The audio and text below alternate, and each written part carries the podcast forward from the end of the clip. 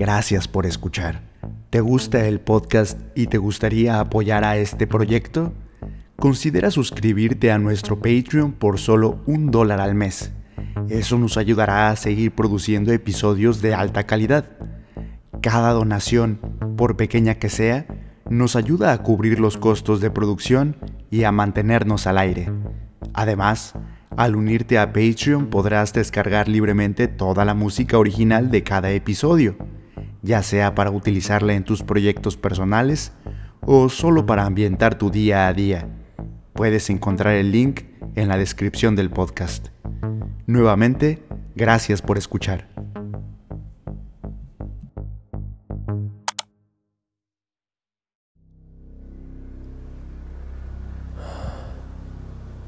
Les repito que no sé qué ha sido de Harley Warren, aunque pienso y casi espero que ya disfruta de la paz del olvido, si es que semejante bendición existe en alguna parte.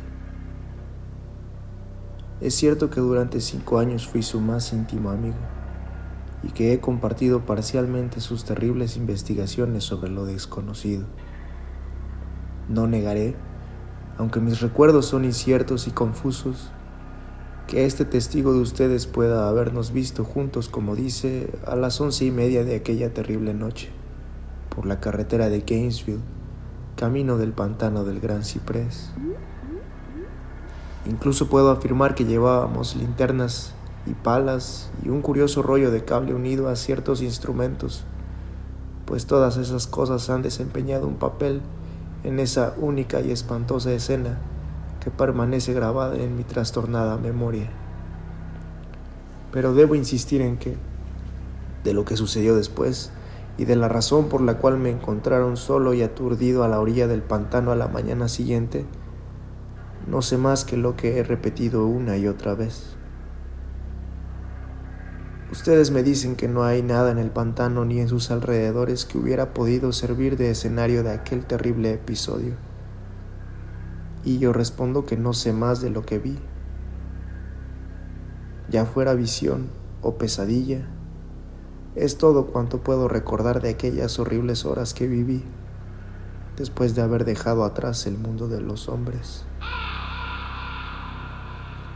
Pero ¿por qué no regreso Harley Warren? Es cosa que solo él, o su sombra, o alguna innombrable criatura que no me es posible describir, podrían contar.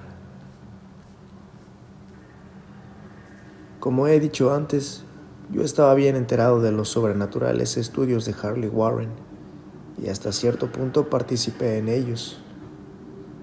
De su inmensa colección de libros extraños sobre temas prohibidos, he leído todos aquellos que están escritos en las lenguas que yo domino, pero son pocos en comparación con los que están en lenguas que desconozco.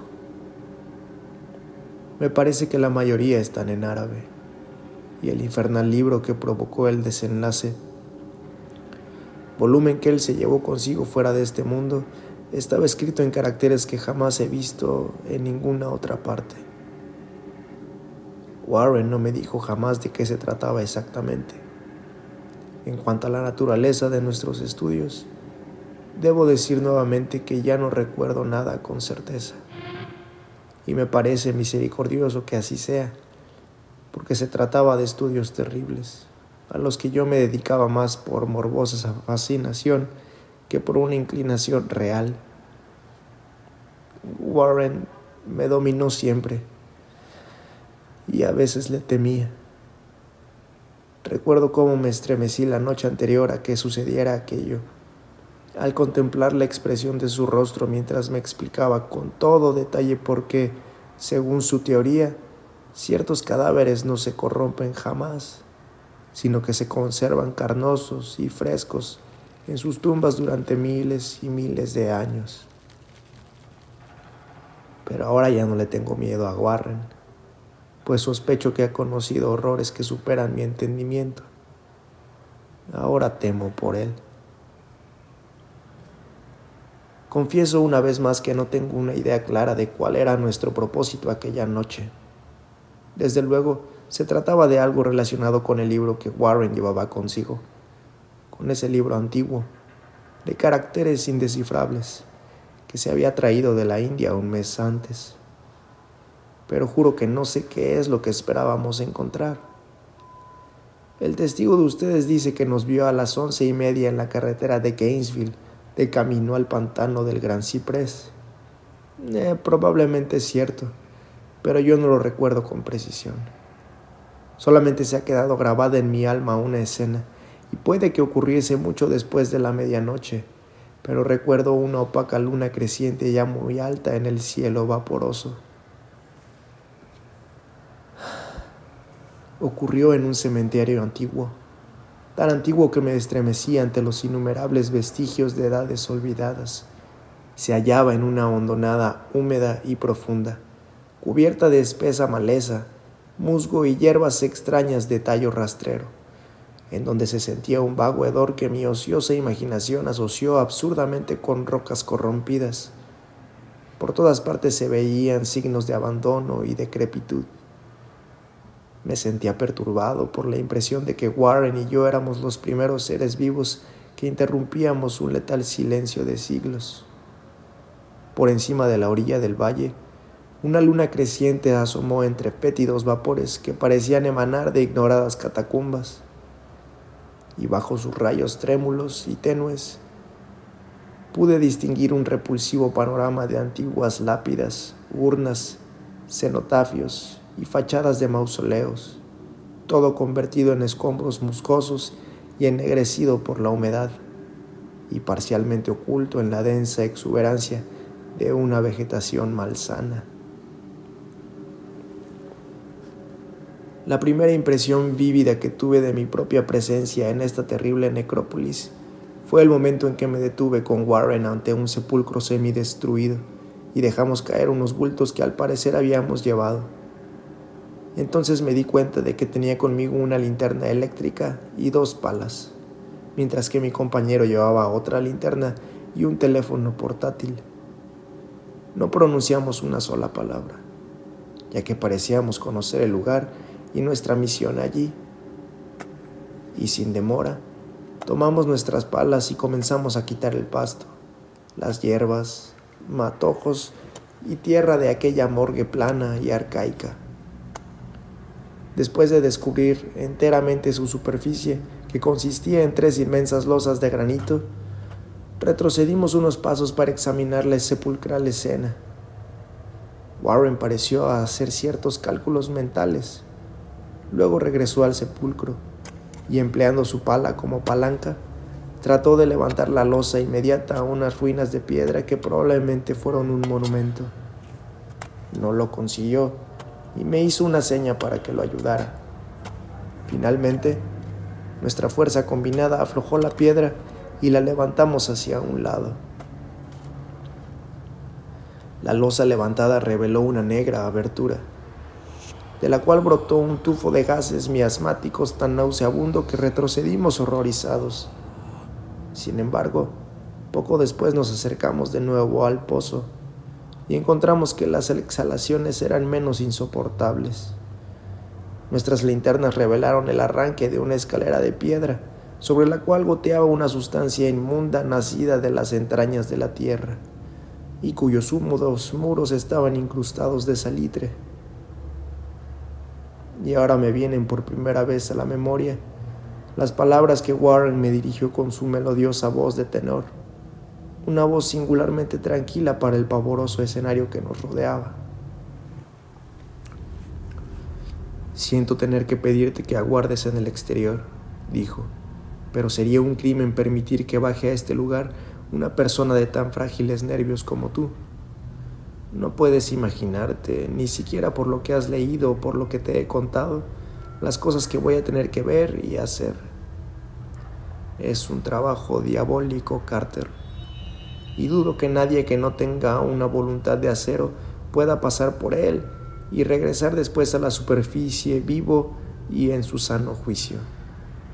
No quiero ofenderte, y bien sabe el cielo que me gustaría tenerte conmigo pero en cierto sentido la responsabilidad es mía, y no podría llevar a un manojo de nervios como tú a una muerte probable o a la locura. Ya te digo que no te puedes imaginar cómo son realmente estas cosas, pero te doy mi palabra de mantenerte informado por el teléfono. Te informaré de cada uno de mis movimientos. Tengo aquí cable suficiente para llegar al centro de la Tierra y volver. Aún resuenan en mi memoria aquellas serenas palabras y todavía puedo recordar mis objeciones. Parecía yo desesperadamente ansioso de acompañar a mi amigo a aquellas profundidades sepulcrales, pero él se mantuvo inflexible. Incluso amenazó con abandonar la expedición si yo seguía insistiendo. Amenaza que resultó eficaz, pues solo él poseía la clave del asunto. Recuerdo aún todo esto, aunque ya no sé qué buscábamos. Después de haber conseguido mi reacia aceptación de sus propósitos, Warren levantó el carrete de cable y ajustó los aparatos. A una señal suya, tomé uno de estos y me senté sobre la lápida añosa. Luego me estrechó la mano, se cargó el rollo de cable y desapareció en el interior de aquel indescriptible osario. Durante un minuto seguí viendo el brillo de su linterna y oyendo el crujido del cable a medida que lo iba soltando. Pero la luz desapareció abruptamente, como si mi compañero hubiera doblado un recodo de la escalera, y el crujido dejó de oírse también. Me quedé solo, pero estaba en comunicación con las desconocidas profundidades por medio de aquellos hilos mágicos cuya superficie aislante aparecía verdosa bajo la lápida creciente. Consulté constantemente mi reloj a la luz de la linterna eléctrica y escuché con febril ansiedad por el receptor del teléfono, pero no logré oír nada. Luego sonó un chasquido en el aparato y llamé a mi amigo con voz tensa. A pesar de lo aprensivo que era, no estaba preparado para escuchar las palabras que me llegaron de aquella misteriosa bóveda, pronunciadas con la voz más desgarrada y temblorosa que le oyera jamás a Harley Warren. Él, que con tanta serenidad me había abandonado poco antes, me hablaba ahora desde abajo con un murmullo trémulo, más siniestro que el más estridente alarido. Dios, si pudieras ver lo que veo yo. No pude contestar. Enmudecido, solo me quedaba esperar. Luego volví a oír sus frenéticas palabras. Carter, es terrible, monstruoso, increíble. Esta vez no me falló la voz y derramé por el transmisor un aluvión de excitadas preguntas. Aterrado, seguí repitiendo. Warren, ¿qué es? ¿Qué es lo que ves? De nuevo llegó la voz de mi amigo, ronca por el miedo, teñida ahora de desesperación. No te lo puedo decir, Carter. Es algo que no se puede imaginar. No me atrevo a decirlo. Ningún hombre podría conocerlo y seguir vivo. Dios mío, jamás imaginé algo así. Otra vez se hizo el silencio, interrumpido por mi torrente de temblorosas preguntas. Después se oyó la voz de Warren en un tono de terror. Carter, por el amor de Dios, Vuelve a colocar la losa y márchate de aquí si puedes. Rápido. Déjalo todo y vete. Es tu única oportunidad. Hazlo y no preguntes más. Lo oí, pero solo fui capaz de repetir mis frenéticas preguntas. Estaba rodeado de tumbas, de oscuridad y de sombras. Y abajo se ocultaba una amenaza superior a los límites de la imaginación humana. Pero mi amigo se hallaba en mayor peligro que yo, y en medio de mi terror sentí un vago rencor de que pudiera considerarme capaz de abandonarlo en tales circunstancias. Más chasquidos y, después de una pausa, se oyó un grito lastimero de Warren. Esfúmate por el amor de Dios. Pon la losa y esfúmate, Carter.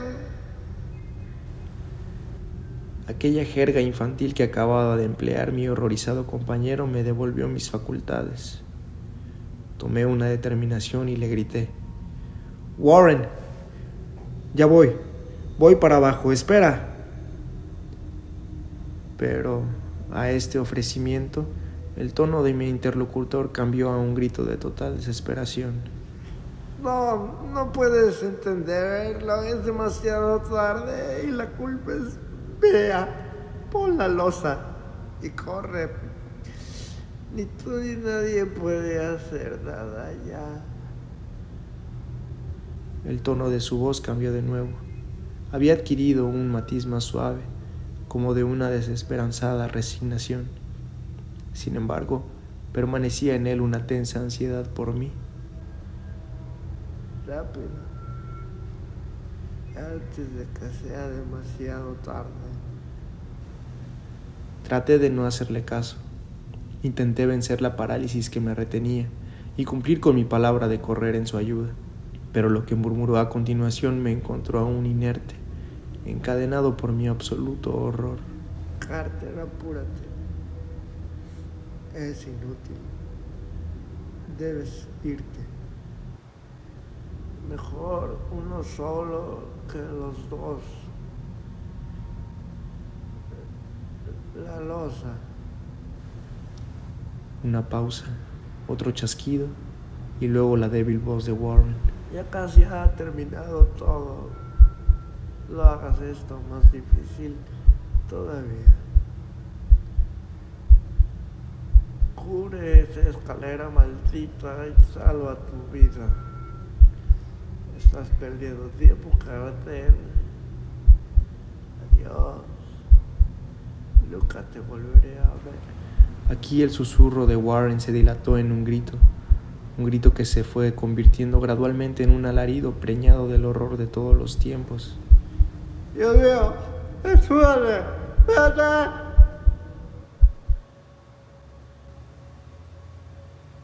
Después, el silencio.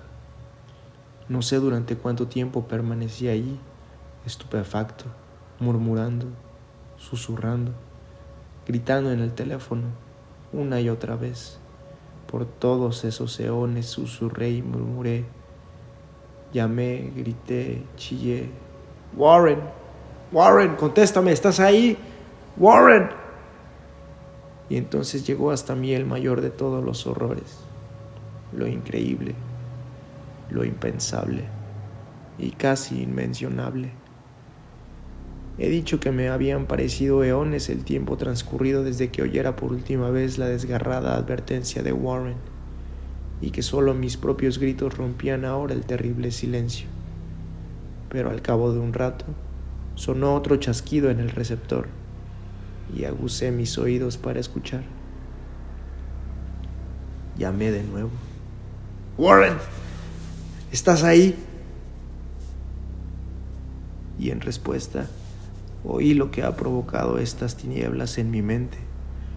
No intentaré, caballeros, dar razón de aquella cosa, aquella voz, ni me aventuraré a describirla con detalle, pues las primeras palabras me dejaron sin conocimiento y provocaron una laguna en mi memoria que duró hasta el momento en que desperté en el hospital.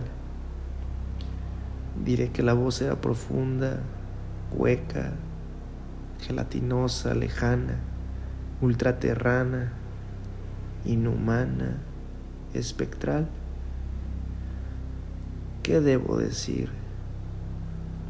Esto fue el final de mi experiencia y aquí termina mi relato. Oí la voz y no supe más. La oí allí, sentado, petrificado en aquel desconocido cementerio de la hondonada, entre los escombros de las lápidas y tumbas desmoronadas, entre la vegetación putefacta y los vapores corrompidos. Escuché claramente la voz que brotó de las recónditas profundidades de aquel abominable sepulcro abierto, mientras a mi alrededor miraba las sombras amorfas necrófagas bajo una maldita luna menguante. Y esto fue lo que dijo. Tonto. Warren ya está muerto.